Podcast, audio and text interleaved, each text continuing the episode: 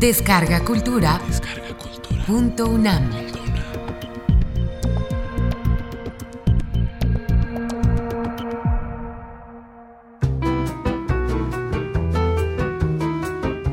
De anteojos y artefactos para ver más y mejor. Mientras Teresa cerraba el libro después de leer toda la tarde, en su mente aún resonaba la lira de Sor Juana Inés de la Cruz. Óyeme con los ojos, ya que están tan distantes tus oídos. ¿Y si Sor Juana hubiera sido tan miope como yo? pensaba Teresa. ¿Habría tenido acceso a los libros y hubiera escrito sus obras? ¿Hubiera sido la misma que hoy conocemos? Lo más probable es que nuestra décima musa no lo hubiera logrado. Su vida giró alrededor de la lectura y de la escritura. Si hubiera sido miope, su gran inteligencia y talento se hubieran limitado a memorizar cantos y oraciones monásticas, y quizá a discutir lecciones de teología dictadas en el convento. Aunque lo más probable es que en ese tiempo, la gente con miopía alta debe haber sido considerada de mínima capacidad intelectual, y de haber sido aceptada en el convento, quizá del fregadero de la cocina no hubiera pasado. Hoy, alguien como Teresa, que es muy miope y que usa anteojos desde la primera infancia, no tiene ningún impedimento para aprender y estudiar, o bien para desenvolverse en un mundo de la complejidad del actual.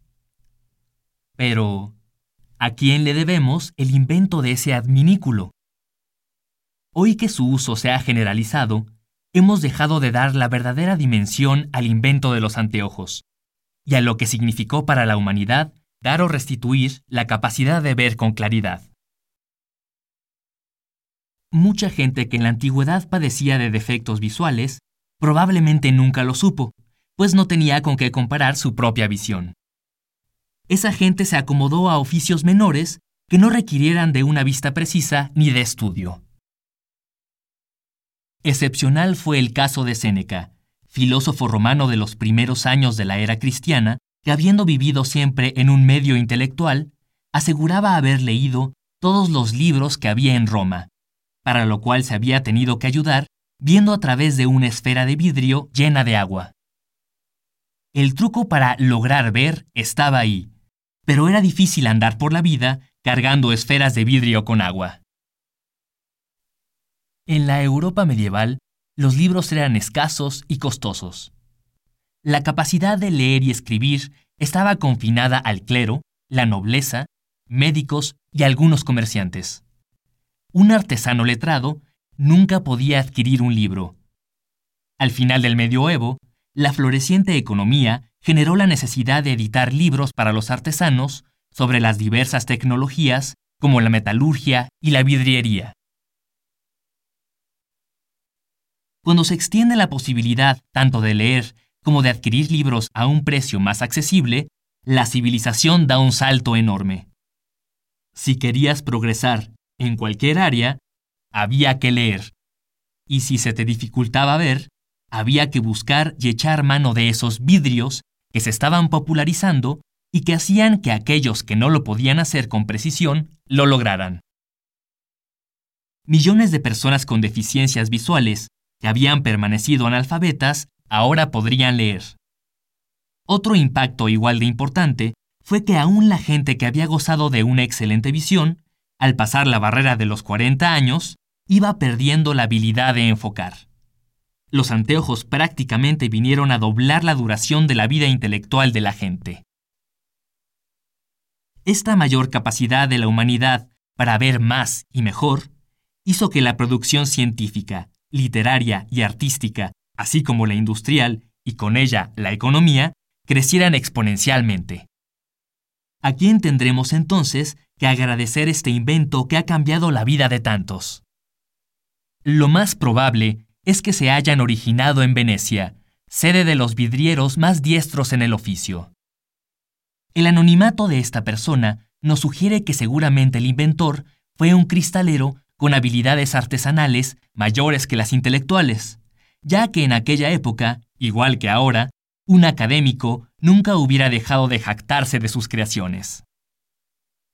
el invento se describe primero con el término italiano lente di vetro, que proviene del lentil, lenteja, la semilla comestible, que evidentemente no es de origen culto, no es la palabra que un científico usaría para describir la aplicación de sus teorías ópticas.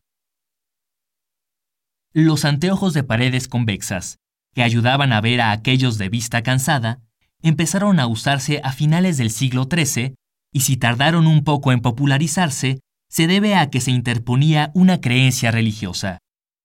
Si Dios había dado a los hombres los ojos para ver, los lentes iban contra la naturaleza, pues creaban mentiras visuales. Y los cristianos devotos no querían nada con los adminículos que distorsionaban la verdad. Con todo y estos escrúpulos, resultando de enorme utilidad para tantos, para principios del siglo XIV muchos ya los estaban usando. Adquirir anteojos era privilegio de las clases altas y de letrados y estudiosos. Pronto empezó a verse su uso como símbolo de sabiduría y respeto y empiezan a aparecer en los retratos de gente importante. El cuadro más antiguo en donde aparece alguien usando anteojos es el retrato del cardenal Hugo de Provenzano, pintado por Tomaso de Modena en 1352. Pero este cardenal murió 60 años antes de que este pintor naciera. Este anacronismo nos viene a confirmar que a mediados del siglo XIV, la moda era que la gente respetable usara anteojos. Existe también un cuadro de Crivelli, circa 1480, en donde San Pedro aparece con anteojos. Los lentes cóncavos, que permiten a la persona que tiene miopía ver con claridad objetos lejanos, aparecieron hasta finales del siglo XV. El primer registro iconográfico que se tiene de lentes cóncavas es en un cuadro que Rafael hace del Papa León X, quien se sabe que tenía una miopía elevada, en donde aparece sosteniendo una lente que por el reflejo de la luz se deduce que es cóncava. Existe la posibilidad de que una persona miope, con la edad, padezca también de vista cansada. En este caso, los lentes que usa para ver de lejos no le servirán para ver de cerca, pues los primeros son cóncavos y los segundos son convexos. Esto le sucedió en 1789 a Benjamin Franklin, quien además de haber contribuido al ideario de la Declaración de Independencia de su país, poseía los conocimientos y el ingenio para resolver problemas de la vida cotidiana. Su necesidad de leer y escribir, y ocasionalmente ver a lo lejos, lo obligaba a un molesto cambio de anteojos.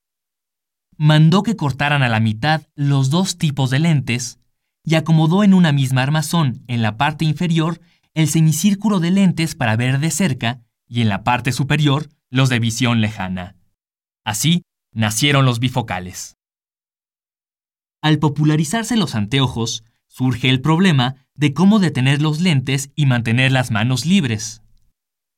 La solución de este problema requirió más de ingenio que de ciencia, pero tardó casi 350 años en resolverse.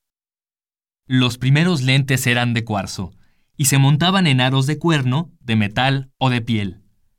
Para poder corregir la vista de los dos ojos, se les puso un puente en forma de V invertida que permitía detenerlo sobre el puente de la nariz.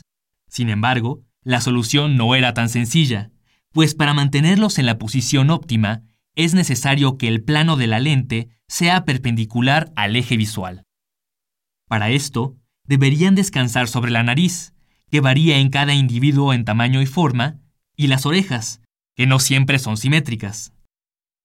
Se necesita que el centro óptico de cada lente esté justo enfrente de la pupila, pero como el ojo se está moviendo constantemente, esto altera la visión.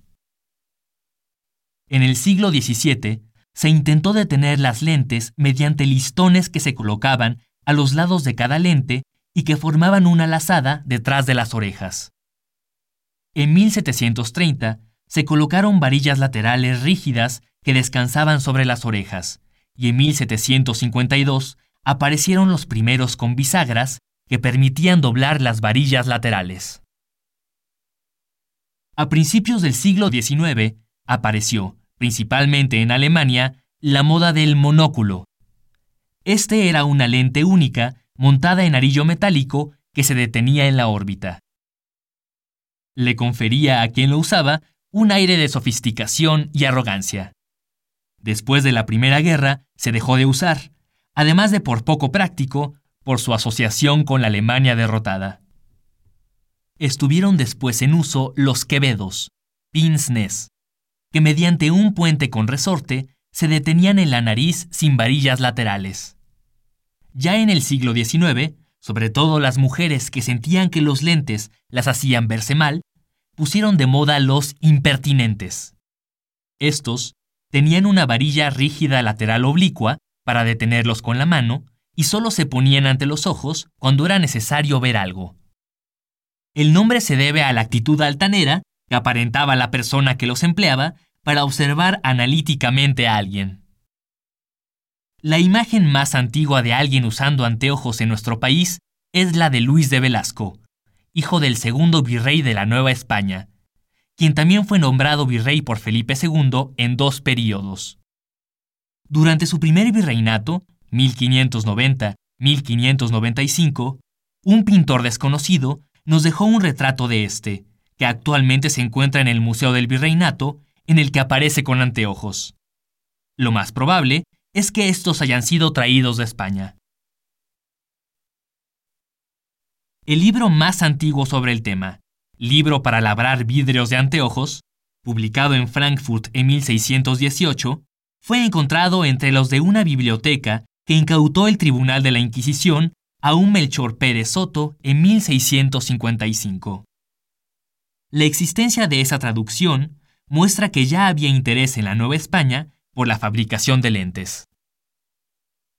Según un censo elaborado en 1689, se informa que entre los negocios establecidos en la Ciudad de México había una tienda de anteojos. Un comercio especializado como este requería de cierto grado de preparación técnica. Sin embargo, es probable que este negocio encargara sus lentes a España, en donde desde 1623 se había publicado El uso de los anteojos para todo género de vistas, por Benito Daza Valdés. Y lo más probable es que solo gente de posibilidades económicas y de alto nivel cultural pudieran o se interesaran por adquirirlos. El diseño de los anteojos recorre un lento trayecto de varios siglos para ir del empirismo a la ciencia. Hasta el siglo XIX, era el cliente quien decidía la graduación de sus anteojos. El vendedor, muchas veces itinerante, presentaba a éste una caja repleta de lentes de todos tipos, grosores y curvaturas, para que el comprador probara y escogiera con el que podía ver mejor. Estos comerciantes eran el producto de un total empirismo ajeno a la óptica, que como rama de la física se había desarrollado paralelamente. Partiendo de una base científica, desde 1608, Kepler describe la óptica de la miopía. Newton, en 1704, lo hace de la hipermetropía, y no es sino hasta 1845 que Strum, en París, explica a qué se debe el astigmatismo. Pero estos hallazgos científicos aún no se cruzaban con el uso práctico de los anteojos que cada vez se generalizaba más.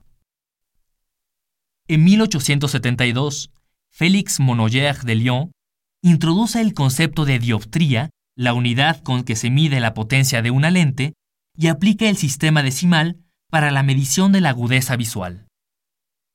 Se hace notar además que la visión de un ojo puede ser diferente a la del otro. De aquí empieza a surgir la necesidad de que sea un médico quien recete los lentes, previo cuidadoso estudio de la anatomía, fisiología y patología de cada ojo.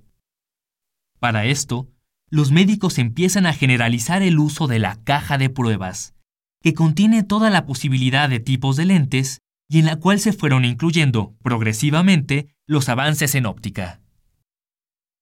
Nos preguntamos ahora si en un futuro la cirugía refractiva, que ahora puede corregir algunos defectos visuales causados por ciertas anomalías anatómicas del ojo, llegue algún día a hacer obsoleto el uso de anteojos. Aun si así fuera, el impacto que los anteojos, gafas, lentes espejuelos o antiparras ha significado para la humanidad no se podrá borrar.